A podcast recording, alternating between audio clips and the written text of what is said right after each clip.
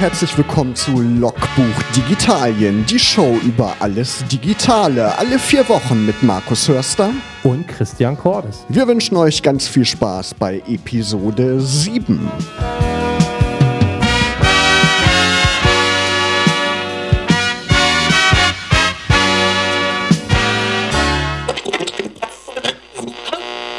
Westerland, ein Klassiker von den Ärzten hier bei Episode 7 von Logbuch Digitalien. Und damit sind wir auch schon ein bisschen beim Thema, Christian. Ärzte hat ja was mit Krankheiten zu tun und auch Computer können ja mal krank werden. Ne? Warum ist das so?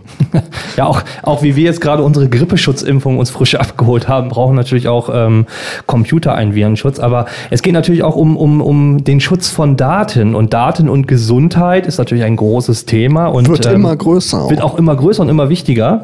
Und ähm, es gibt einen, einen Fachbegriff, sage ich mal, dazu. Man nennt es auch in der, in der Digitalsprache E-Health. Und unser Thema heute ist digital fit. Wie gesund sind unsere Daten oder E-Health als Lösung der Zukunft? Und dazu haben wir einen Experten eingeladen, nämlich Kai Florisiak. Er ist Geschäftsführer der Metropolregion und damit auch gleichzeitig mit dem Thema E-Health ähm, befasst. Hallo Kai. Hallo Kai, schön, dass du da bist. Ja. ja hallo Markus, hallo Christian. Genau. Unsere erste Frage, Kai, ist, ähm, wie digital fit bist du denn und äh, welche deiner Gesundheitsdaten speicherst du denn zum Beispiel schon auf dem Smartphone? Also nutzt du, protokollierst du irgendetwas, deine Schrittzahlen oder ähm, wie, wie gläsern bist du in Daten, die du selber praktisch in deinem Alltags erfasst, die aus deinem Gesundheitszustand im Zweifelsfall schließen lassen? Ja, spannende Frage. Ähm, lass mich einmal ganz kurz was zum Thema Experten sagen. Also ich glaube, gerade dieser Begriff Expertinnen und Experten ist gerade ziemlich inflationär unterwegs. Ähm, da würde ich wahrscheinlich auch so Professor Haugs oder Professor Krömer, Baum etc. oder jetzt aus Braunschweig Nils Hellrung, der wirklich wirkliche Experten sind, äh, viel zu nahe treten. Also ich verstehe mich eher als jemand, äh, der dieses Thema vorantreiben will, mit den wirklichen Expertinnen und Experten. Jetzt zu deiner Frage, wie digital fit bin ich eigentlich? Ähm, da würde ich mal unterscheiden zwischen den Gesundheitsdaten an sich, die beim Arzt liegen und so weiter, und äh, den eigentlich privat gesammelten Daten, wo es aus meiner Sicht eher um Lifestyle geht. Äh, die, die Schritt-App, die kann man, glaube ich, auf dem Apple gar nicht abschalten, die läuft immer automatisch durch, die habe ich natürlich und ich nutze sie sogar. Also ich gucke da hin und wieder mal drauf, äh, wenn ich einen langen Fußmarsch hinter mir habe, gehe natürlich auch bewusst zu Fuß, um diese Schrittzahl äh, zu optimieren für mich persönlich. So, dann habe ich eine Zeit lang eine Rauchentwöhnungs-App genutzt äh, für mich, die mir auch sehr geholfen hat. Ich nutze zu Hause natürlich Alexa. Ne, das, auch meine Kinder nutzen das sehr gerne. Da ist es dann insbesondere das Zahnputz-Skill, was im, im, Badezimmer dann läuft. Also ne, Alexa startet Zähne putzen und dann geht das halt los. Aber die Mediations-App hast du dann oder die Mediationsskill hast du nicht, um so Meeresrauschen oder mit Alexa gesundheitlich dann nochmal so runterzukommen am Abend. Also ich brauche das ehrlich gesagt persönlich nicht, nein. Hast du das, Christian? Du bist ja ein großer Fan von diesen Geräten. Ich bin, ich bin, ah, habe ich nicht. Also ich habe weder die Zahnputz-App noch den, diese Meeresrauschen-App und ich bestelle auch nicht irgendwie 200 Kilo Hundefutter äh, über. Aber die, die Zahnputz-App wirst du ausprobieren, spätestens ja. in vier, fünf Jahren. Also ich, ich, ich äh, liebe momentan die Witze- und Komplimente-App. Beziehungsweise ich, ich habe eher so diese, diese Basics, so äh, tägliche Zusammenfassung oder gib mir ein Update. Das ja. ist so meine Morgenroutine, ähm, um nochmal zu hören, wie der Tag ist. Ähm, wenn wir über E-Health grundsätzlich sprechen, ne, dann ist das ja so ein Thema, was so die Menschen auch so ein bisschen auf der einen Seite, sag ich mal so, die digital affinen finden es gut, nicht immer alles doppelt durch die Gegend rennen zu müssen an Daten, die Röntgenbilder zweifach irgendwie bei sich tragen zu müssen, weil man sie einfach auch per Mail verschicken kann. Aber es gibt natürlich auch Menschen, die sind sehr vorbehalten. Es gab, ich kann mich bei meiner Hausarztpraxis erinnern, da hängt immer ein großes Plakat gegen die, die äh, digitale Krankenkassenkarte, also um dich gläsern zu sein und ähnliches. Also wie, wie erlebst du das so auch in der, in der Praxis ähm, zwischen der, der Spaltung bei diesem Thema, was so die Gefühlslage der Menschen auch angeht? Das ist ein ganz spannendes Thema. Also wenn du jetzt eine Umfrage machst auf dem Burgplatz oder auf dem Kohlmarkt, äh, gehen viele Menschen durch die Gegend, kannst du auch am Bahnhof machen und fragst, was halten sie vom Thema E-Health? Dann wirst du wahrscheinlich genau die gleiche Antwort kriegen wie auf die Frage, was halten Sie vom Thema automatisiertes Fahren? Da kann erstmal niemand etwas mit anfangen Praktisch wird es, wenn wir über konkrete Lösungen sprechen.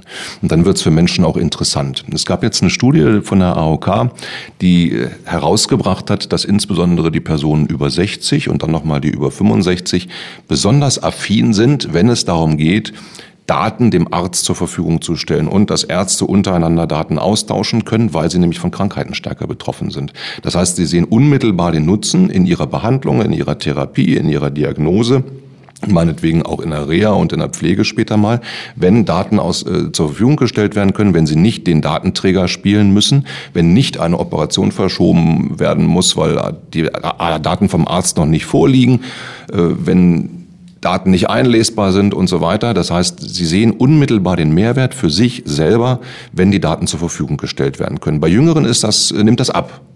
Warum nimmt das ab? Weil die Betroffenheit schlicht und einfach gar nicht da sind, da ist. Und das ist beim Thema automatisiertes Fahren letztendlich genau das Gleiche. Wenn ich jemanden wieder mobil mache, ihm ein Angebot mache, dass er wieder von A nach B kommen kann, weil das Auto von selbst fährt, dann wird er das bejahen. Wenn ich ihn aber ganz stumpf nach einem Buzzword frage, äh, dann werden wir wahrscheinlich eher Unverständnis ernten. Liegt das vielleicht auch daran, E-Health ist ja ein englischer Begriff, kann es auch daran liegen? Ja, mir fällt allerdings kein besserer ein. Also wir, wir sprechen dann, egal ob du jetzt von Gesundheit 4.0 sprichst, äh, ne, wo ja auch die Frage ist, was ist eigentlich Gesundheit 2.0 oder mhm. 3.0, äh, bis irgendwann vielleicht Gesundheit 17.0 oder ob wir von der Digitalisierung im Gesundheitswesen sprechen. Das sind alles so Oberbegriffe, mit denen eigentlich niemand etwas anfangen kann. Spannend wird's wirklich dann, wenn es mit konkreten Anwendungen mhm. unterlegt ist. Du, du, hast ja schon ein Stück weit gesagt, und das wäre auch so die zweite Frage, dieses Thema der Speicherung der Daten und so diese Verknüpfung auch mit Privatsphäre. Ältere Menschen sehen den Mehrwert da drin, dass praktisch die, die Diagnosen, die, die Röntgenbilder und Co. nicht doppelt äh, mit sich rumgetragen werden müssen, dass die Ärzte das austauschen können. Das hat natürlich einen Vorteil, klar mhm. für mich und meine persönliche Gesundheit. Ja. Ähm, es gibt aber natürlich auch Menschen, die sagen, was, was ich, ich habe als Patient natürlich dann irgendwann so ein bisschen die Kontrolle verloren über das, was da gespeichert wird. Und was weiß zum Beispiel dann nicht nur der Arzt, sondern vielleicht auch die Kasse mhm. oder der Arbeitgeber. Das ganze Thema Codierung äh, ist ja schon seit Jahren ein großes Thema auch mhm. im Gesundheitsbereich, dass Diagnosen äh, mit Codierungsschlüssel versehen werden. Also wie, wie verhält sich das und wie schätzt du das ein? Also wo, wie gläsern werden wir eigentlich und was bedeutet das auch für die Privatsphäre und wie ist auf der anderen Seite der tatsächliche Nutzen und wie kann man diese Ängste, die da auch sind, halt abbauen? Also wir reden über verschiedene Dinge. Wir reden einerseits natürlich über Datenschutz, das ist ein sehr technischer Begriff, dass ich Firewalls habe etc. Äh, wir reden, was ich allerdings für viel wichtiger halte, ist Datensouveränität. Wer entscheidet eigentlich, wer welche Daten sehen darf? Und das bin ich. Ich als Patientin, als Patient. Und wenn ich äh, über ein Patientenportal, egal ob das jetzt auf dem Smartphone ist, auf dem Desktop-PC, auf dem Laptop, wo auch immer zugänglich, übers Web, wenn ich über so ein Patientenportal sehen kann, welche Daten über mich an welchem Ort gespeichert sind, dann habe ich schon mal einen riesen Mehrwert. Ich habe übrigens ein Recht darauf, das zu sehen. Das wissen die wenigsten. Ich habe ein Recht darauf, dieses zu erfahren. Jetzt stellen wir uns mal vor, man geht tatsächlich zum Allgemeinmediziner oder zum äh, Spezialisten und sagt, ich möchte gerne mal alle meine Daten sehen. Am besten noch im Krankenhaus übrigens. Da gibt es äh, zentimeterdicke Akten, äh, bei einem kleinen Fall schon von wenigen Tagen Aufenthalt. Wenn ich die alle sehen will und dann auch noch Vorerkrankungen etc. mir angucken möchte, Daten also, die schon vor längerer Zeit über mich gespeichert werden, dann bringe ich ein Krankenhaus wirklich in Bredouille. Weil die Daten natürlich überall liegen können im Archiv. So, wenn ich sie aber zugänglich habe auf einem eigenen Portal, online zugänglich habe, dann weiß ich A erstmal, wer, was ist überhaupt über mich gespeichert. Und dann kann ich, das ist jetzt das Thema Souveränität, über so ein Portal Dinge freigeben. Das heißt, ich kann selbst entscheiden, welcher Arzt in welchem Schritt Daten von mir lesen und sehen kann. Das ist im Grunde das Entscheidende. Nicht, dass der Arzt entscheidet, wer was sehen kann oder das Krankenhaus entscheidet, wer welche Daten bekommt, sondern ich als Patientin, als Patient entscheide das. Da, da sind wir aber ja genau bei so einem Thema, was so typisch deutsch ist. Wir haben ja mit dem, mit dem neuen Personalausweis auch die Möglichkeit, digitale Dienste eigentlich technisch gesehen zu leisten, Unterschriften zu machen und ähnliches. Viele nutzen das gar nicht. Viele haben diese Funktionen gar nicht freigeschaltet. Viel, äh, es gibt auch kaum Anwendungsfälle, auch in klassischen Kommunalverwaltungen. Für das ist doch genau der Punkt. Genau. Und da, da kommen wir doch genau zu dem Punkt, wenn ich das gleiche auch noch bei meiner Gesundheitskarte mhm. habe oder bei meiner Krankenkassenkarte habe, dass ich auch die Möglichkeit hätte, da etwas mitzumachen über eine technische Lösung, über ein Lesegerät oder ähnliches, mhm. haben wir eine Gesellschaft, die anscheinend damit in irgendeiner Art und Weise überfordert ist. Ja, bei der elektronischen Gesundheitskarte ist das genau dasselbe. Die wurde ja. vor ein paar Jahren eingeführt. Ich sehe überhaupt gar keinen Unterschied. Bin natürlich auch relativ weil jung. Weil es auch keinen gibt, Markus. Genau, es, es gibt auch keinen, keinen Unterschied. Ne? Genau, genau, wir reden momentan, also das ist ja ein ganz wichtiger Punkt, diese Gesundheitskarte, die würde ich mal ganz hart trennen vom Thema E-Health. Ähm, das ist ja ein Thema, was uns schon seit Jahren, schon Jahrzehnt beschäftigt, äh, über eine Milliarde Geld gekostet, äh, wo wir momentan uns mit nichts anderem beschäftigen, als dass die Stammdaten drauflaufen. Die Stammdaten, die versicherten Stammdaten, mhm. die sollen jetzt bis Ende nächsten Jahres übrigens, bis Ende nächsten Jahres äh, sollen die Ärzte diese überprüfen können online. Mehr passiert mit dieser Gesundheitskarte nicht. Die hat keinen Mehrwert. Äh, die wurde damals, diese Spezifikation, jetzt werden wir schon sehr technisch, aber man muss sich ja vorstellen, was vor über zehn Jahren war. Wenn wir mal gucken, vor 15 Jahren hat Sanyo, meine ich, das erste Handy mit Fotokamera auf den Markt gebracht. Jetzt weiß ich nicht, ob Sanyo überhaupt noch gibt.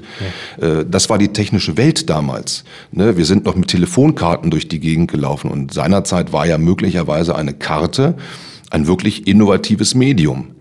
Da haben wir noch nicht über Smartphone nachgedacht. Heute haben wir ganz andere Möglichkeiten. Wir reden über Fingerabdrucksensor. Das neue iPhone hat äh, Face ID.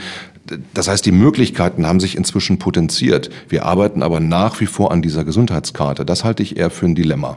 Keine Frage.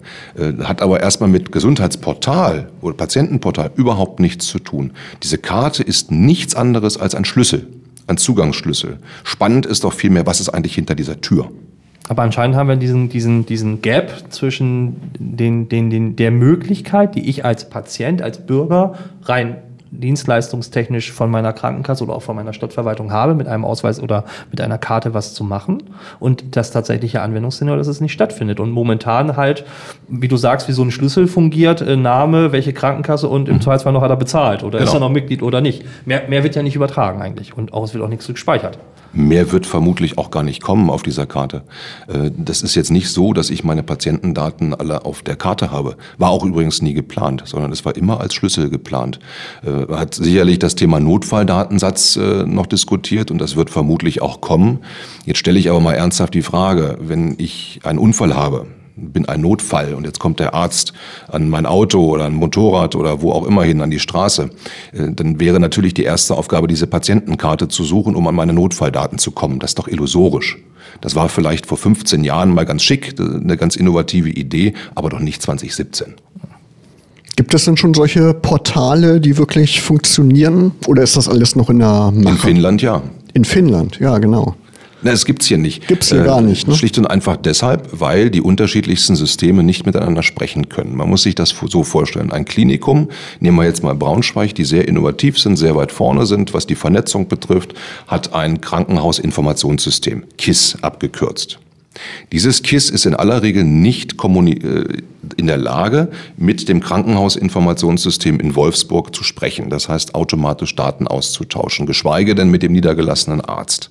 So, und das ist doch schon mal eine Schwierigkeit, die es übrigens dann natürlich auch Gründern schwierig macht, Apps zu verkaufen. Also Apple mit seinen Apps ist ja deshalb so erfolgreich, weil ich diese Apps, egal ob ich jetzt in Hamburg wohne, in Berlin, in München oder meinetwegen auch in Paris, Moskau oder sonst irgendwo, ich kann diese Apps überall kaufen, sie sind überall funktionsfähig. Das funktioniert im Gesundheitsmarkt eben genau nicht. Aufgrund der fehlenden Standards, beziehungsweise anders äh, ausgedrückt, wir haben tausend und einen Standard. Und wenn sich große Softwarehersteller äh, Anfang diesen Jahres darüber beschweren, das ist einer der Marktführer überhaupt, dass genau diese Standardisierung nicht stattfindet, wobei man doch selbst einen eigenen Standard eingeführt habe, dann liegt genau darin das Problem. Jeder versucht, einen eigenen Standard in irgendeiner Weise zu etablieren und die einzelnen Häuser, Klinikum Braunschweig zum Beispiel, geben Millionengelder jedes Jahr aus, um diese Schnittstellen untereinander an, anzupassen.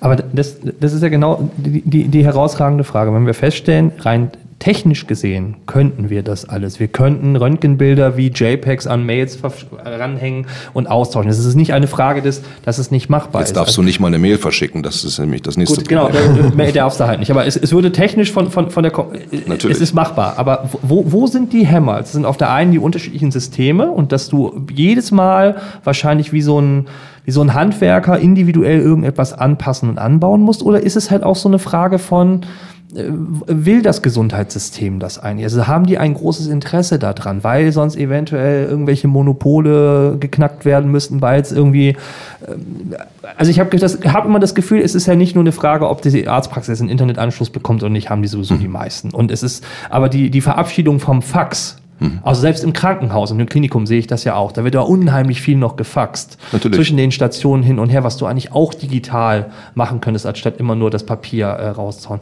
Wo, wo ist dieser, wo ist dieses Hemmnis? Ist es praktisch, dass einiges nicht rechtskräftig ist? Also das Fax ist ja eins der wenigen Medien, was auch vor Gericht äh, eine Beweiskräftigkeit ja. hat. Das hat die E-Mail nicht. Das hat vielleicht auch ein Foto nicht unbedingt. Also sind das so Parameter im Land der ISO und DIN-Norm und alles ist sonst immer zertifiziert? Ja, und das ist genau nicht so. Wir, nochmal, wir reden von tausend und einem Standard im Gesundheitswesen. Es ist nichts in dem Sinne normiert. Die einzelnen Systeme sprechen, können nicht miteinander sprechen. Das liegt natürlich auch an der Marktmacht vielleicht einiger Hersteller, logischerweise. Ich finde eine andere Frage eigentlich viel spannender. Wie haben es die anderen geschafft, genau dieses Problem zu lösen? Denn äh, dieses Thema hat sich letztendlich ja überall irgendwann mal gestellt. Ne? Wie bringe ich die einzelnen Systeme zusammen? Und da sind wir bei einem, glaube ich, ganz spannenden Thema. Das heißt nämlich politischer Wille. Und äh, der kann nicht beim Klinikum erzeugt werden. Sicherlich ist das notwendig, damit ich eine gewisse Unterstützung erfahre. Äh, dafür ist aber auch letztendlich ja nicht der eigene, der einzelne Arzt verantwortlich, sondern der politische Wille muss ganz oben ansetzen. Man muss das auf oberster Ebene wollen. Und äh, wenn wir uns die europäischen Länder mindestens angucken, wo es funktioniert, egal ob das jetzt Estland ist, ob das Finnland ist, bis in, ins weite Ausland, selbst Korea, äh, da gab es immer einen politischen Willen auf der Bundesebene, auf der nationalen Ebene, die dafür gesorgt hat, dass bestimmte Rahmenbedingungen gesetzt wurden. Das äh, fängt mit dem Fernbehandlungsverbot an. Das ist die, die Fernverschreibungs, äh, das Fernverschreibungsverbot von Medikamenten. Das sind natürlich sowas wie IT-Vorgaben, Rahmenbedingungen zu setzen, bis hin zur Verfügungstellung, und das ist ja ganz wichtig, zur Verfügungstellung eines nationalen Patientenportals. Das fehlt bei uns. Äh, man muss ja eins wissen, also so ein Klinikum wie Braunschweig hat doch erstmal kein Interesse daran, für andere etwas vorzuhalten. Warum soll ein Klinikum wie Braunschweig ein Patientenportal vorhalten? Außer für sich selbst vielleicht als Service, damit ich da schon mal einchecken kann, damit ich mal Mittagessen aussuchen kann, damit ich bestimmte Dienstleistungen dazu buchen kann. Das ist ja alles wunderbarer Service. Äh, vielleicht kann ich auch einen Anamnesebogen schon mal ausfüllen. Das ist für das Klinikum eine ganz hervorragende Möglichkeit, um sich abzuheben vom Markt. Vom Markt. Wenn wir aber darüber nachdenken, Daten auszutauschen vom einen Klinikum ins andere, wird es ja schon komplexer. Mhm. Das heißt, ich muss, egal ob ich jetzt in der MH in Hannover bin, in der Universitätsmedizin Göttingen, in Braunschweig, in Wolfsburg oder eben in Celle, sonst irgendwo, muss ich ja eindeutig identifizierbar sein. Wenn du da hinkommst als Christian, dann musst du als Christian identifizierbar sein. Äh, das ist bei unseren Namen vielleicht noch machbar. Wenn ich jetzt aber an Heinz Meyer denke, ne, ein sehr geläufiger Name, wird das schon komplex. Und äh, das ist ja gerade im Gesundheitswesen ganz entscheidend, dass ich ihn eindeutig identifizieren kann mit seinen Daten. Das heißt, man braucht eine übergeordnete ID. Mhm. Ja, wer beschafft die denn? Sind mhm. das die mhm. Krankenhäuser? Sind das die Krankenkassen? Und wenn ja, welche übrigens? Oder ist das eine staatliche Einrichtung? Ja, und das geht nur mit einem einheitlichen System halt, ne? Genau. Richtig. Ähnlich, genau. wie die, ähnlich wie die Steuer-ID, die du mit Geburt des Kindes gleich so. zugestellt bekommst, brauchst du vielleicht auch eine Kranken- oder eine Gesundheits-ID, genau. die alles regelt. Ist genau. nur die Frage, wer stellt die bereit? Ne? Wer entwickelt dieses System? Will man einen großen Weltkonzern haben, der dieses System entwickelt? Oder muss das eine staatliche Entwicklung sein? Also bei uns in der Metropolregion sind sich alle einig, äh, zumindest die großen Häuser, dass das eine neutrale Stelle sein sollte. Eine neutrale Stelle, die auch ein sogenanntes Verzeichnis unterhält. Man nennt das auch Repository, aber nennen wir es mal Verzeichnis, Inhaltsverzeichnis, wo ich weiß, wo sind eigentlich welche Daten erhoben und gespeichert worden. So, eine zentrale Datenspeicherung ist nicht gewünscht. Von keinem der Beteiligten, mit dem wir zu tun haben. Sondern jedes, jedes Haus bei uns, jeder Maximalversorger hat den Wunsch, dass die Daten dort verbleiben. Äh, in der Mitte zwischen den Häusern soll dann ein sogenanntes Verzeichnis stehen, ja, dass ich genau weiß, übrigens im Klinikum Braunschweig wurden Daten erhoben, der und der Art, das sind der und der Befund etc. Und ich kann mir das dann als äh, weiteres Klinikum, wenn ich im Behandlungsprozess involviert bin, ziehen, wenn ich als Patient die wiederum freigegeben habe. So, wer unterhält denn sowas? Und da sind sich wiederum alle einig, das muss eine neutrale Stelle sein. Eigentlich, jetzt kommen wir zum Anfang zurück, ist das eine Bundesaufgabe. Dafür wurde übrigens ja auch mal die Gematik gegründet. Ja, das ist die äh, Einrichtung, die die Patientenkarte oder die Gesundheitskarte betreut. Jetzt äh, haben wir schon Anfang des Jahres im Rahmen unserer Veranstaltungsreihen in Hannover eine Veranstaltung gehabt, wo der ehemalige Geschäftsführer der Gematik dort war, Professor Elmer. Und der hat auf dieser Veranstaltung öffentlich gesagt, darum darf ich es auch zitieren, warten Sie um Gottes Willen nicht auf Berlin. Warten Sie nicht auf Berlin, weil die Prozesse so langsam laufen, so langwierig sind, äh, dass wir da vermutlich in den nächsten anderthalb bis zwei Jahren ehrlich gesagt wenig zu erwarten haben. Leider.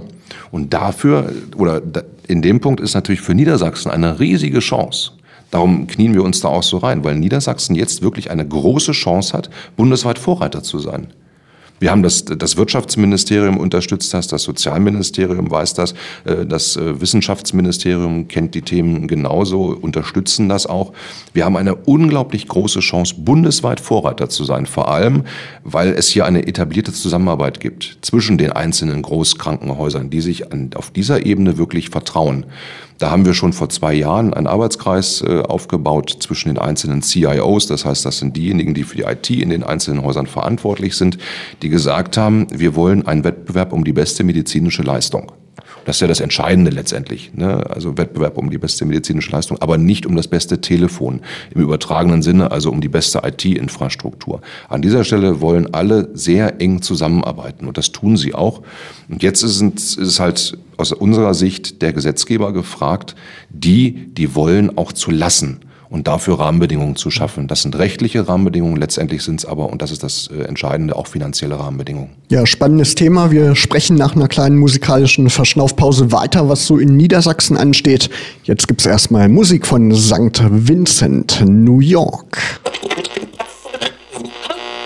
Ihr hört Logbuch Digitalien Folge oder Episode 7 zum Thema digital fit. Wie sind, wie sind unsere Daten gesund oder E-Health als Lösung der Zukunft?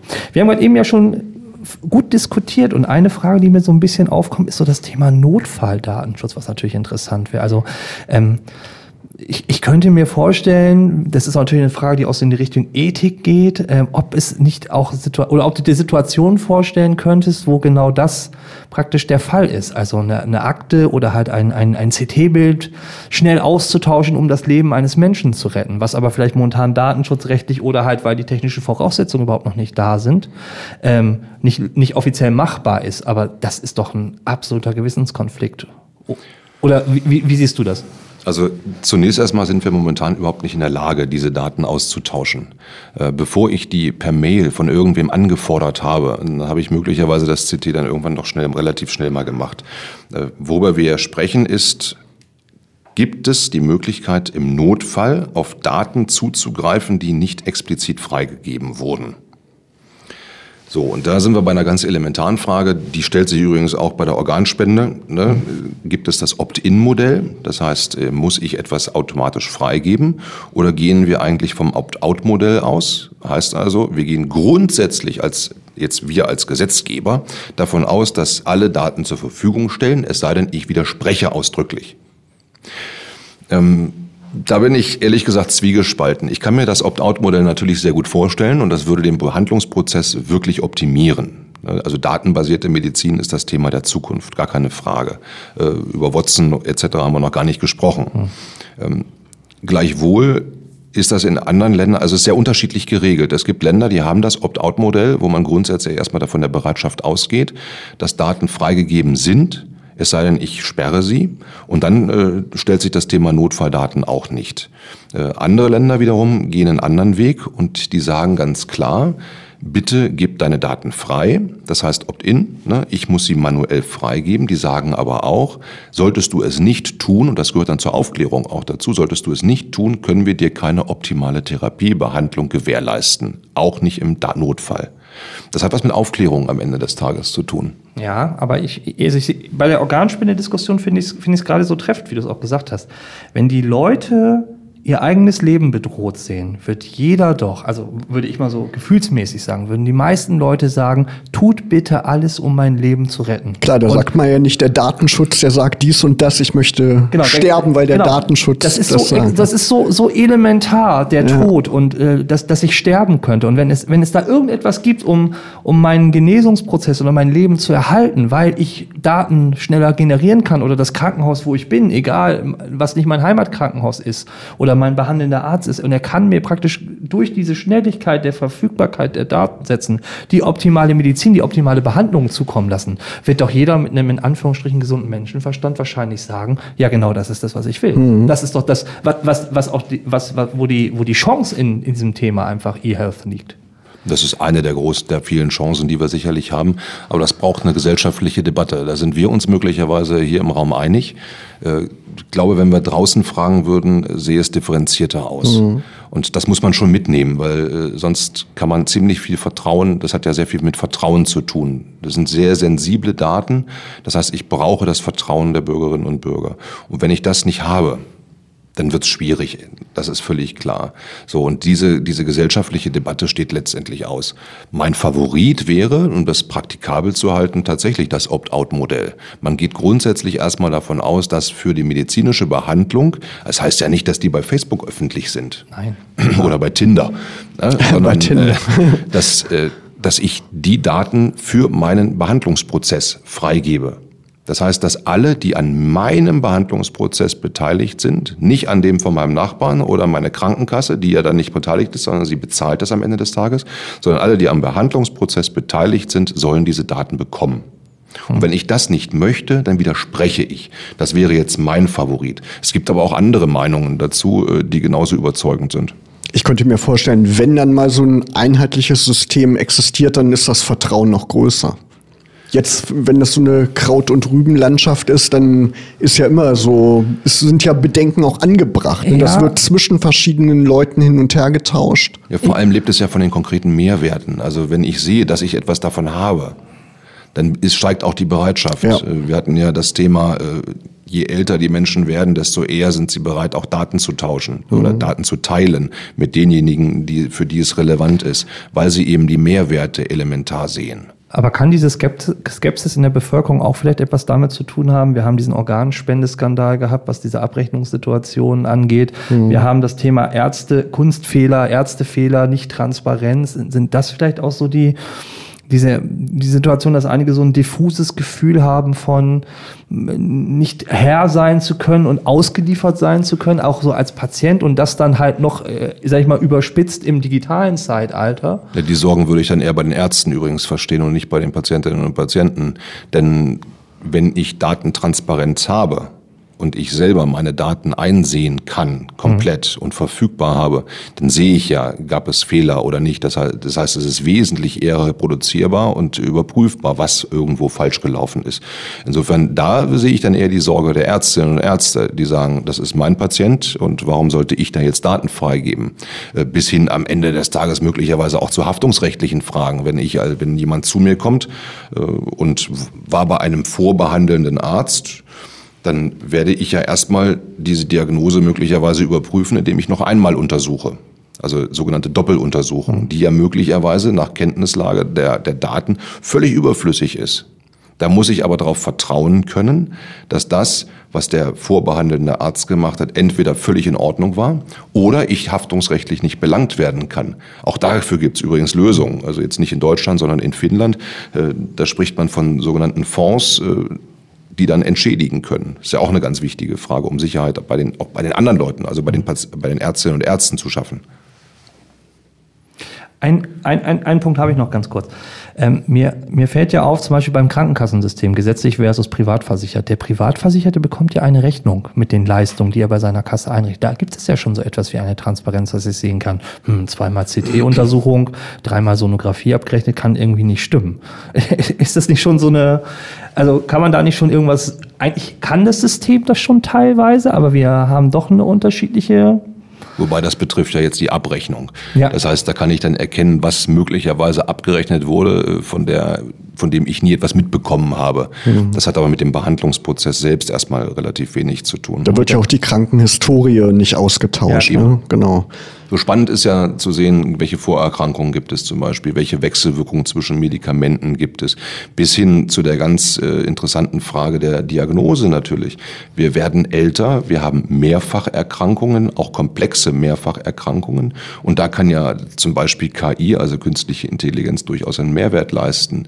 Wenn wir uns mal das ganze Thema Onkologie angucken, äh, also Krebsmedizin, Da ist Watson, IBM-Produkt, ein, ein super. Da kann man, glaube ich, sagen, momentan in der Lage, innerhalb von 15 Sekunden über eine Million Patientendaten auszuwerten.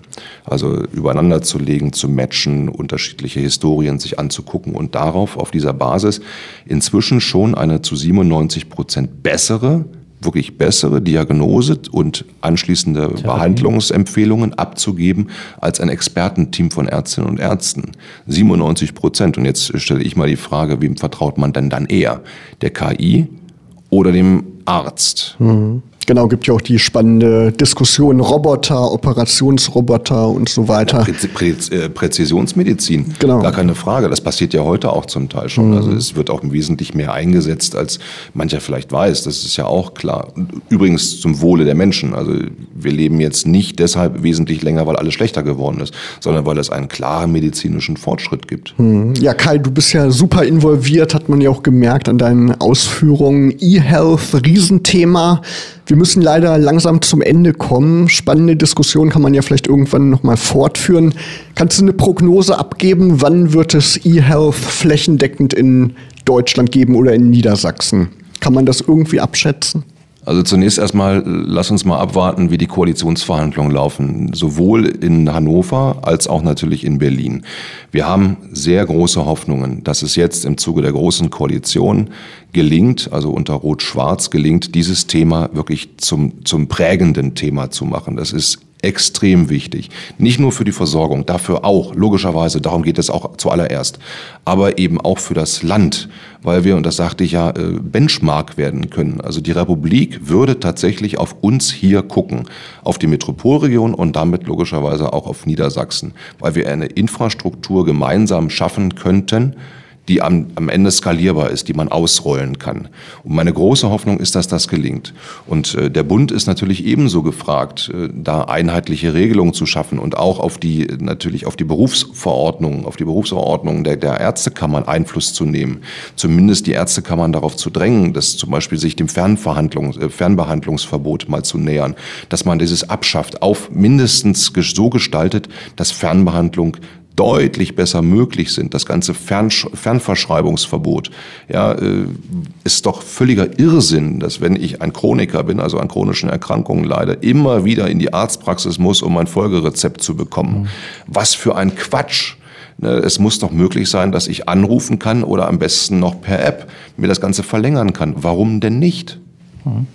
Ja, soweit Kai Florisiak. Er ist Geschäftsführer der Metropolregion Hannover, Braunschweig, Göttingen, Wolfsburg. Eine spannende Diskussion, die wir auch weiter verfolgen werden. Jetzt spielen wir aber noch einen Wunschsong von dir, von Michael Bublé, Feeling Good. Und dann gibt's natürlich noch unsere App-Tipps des Monats. Und wir wollen euch natürlich nicht die App-Tipps vorenthalten. Unsere Rubrik seit ein paar Sendungen geben wir euch immer einen App-Tipp mit auf den Weg. Und ich habe auch gerade mir einen App-Tipp ausgedacht. Eine App, die ich schon länger benutze, nicht auf dem Smartphone, aber auf dem Rechner. Plotograph nennt sich das. Man macht ja ständig Fotos auf dem Handy und das sind ja statische Bilder, die man bei Instagram postet, bei Facebook postet. Und mit Plotograph kann man die Fotos animieren. Das ist keine kostenfreie App. Die gibt es für iOS, fürs iPhone und das iPad einmalig 5 Dollar oder 5 Euro kostet die. Und da kann man bestimmte Bereiche, Wolken oder Wasser markieren. Und diese Bereiche, die werden dann animiert. Und das sieht wirklich saurealistisch aus. Und wenn man diese Videoclips oder GIF-Animationen dann bei Instagram postet, dann bekommt man noch mehr Follower und noch mehr Likes. So schaffst du das. Genau. Habe ich schon ein paar Mal auch gemacht und sind wirklich schöne Ergebnisse, wenn man das mal ausprobieren möchte. Kai, du hast auch einen Gast-App-Tipp.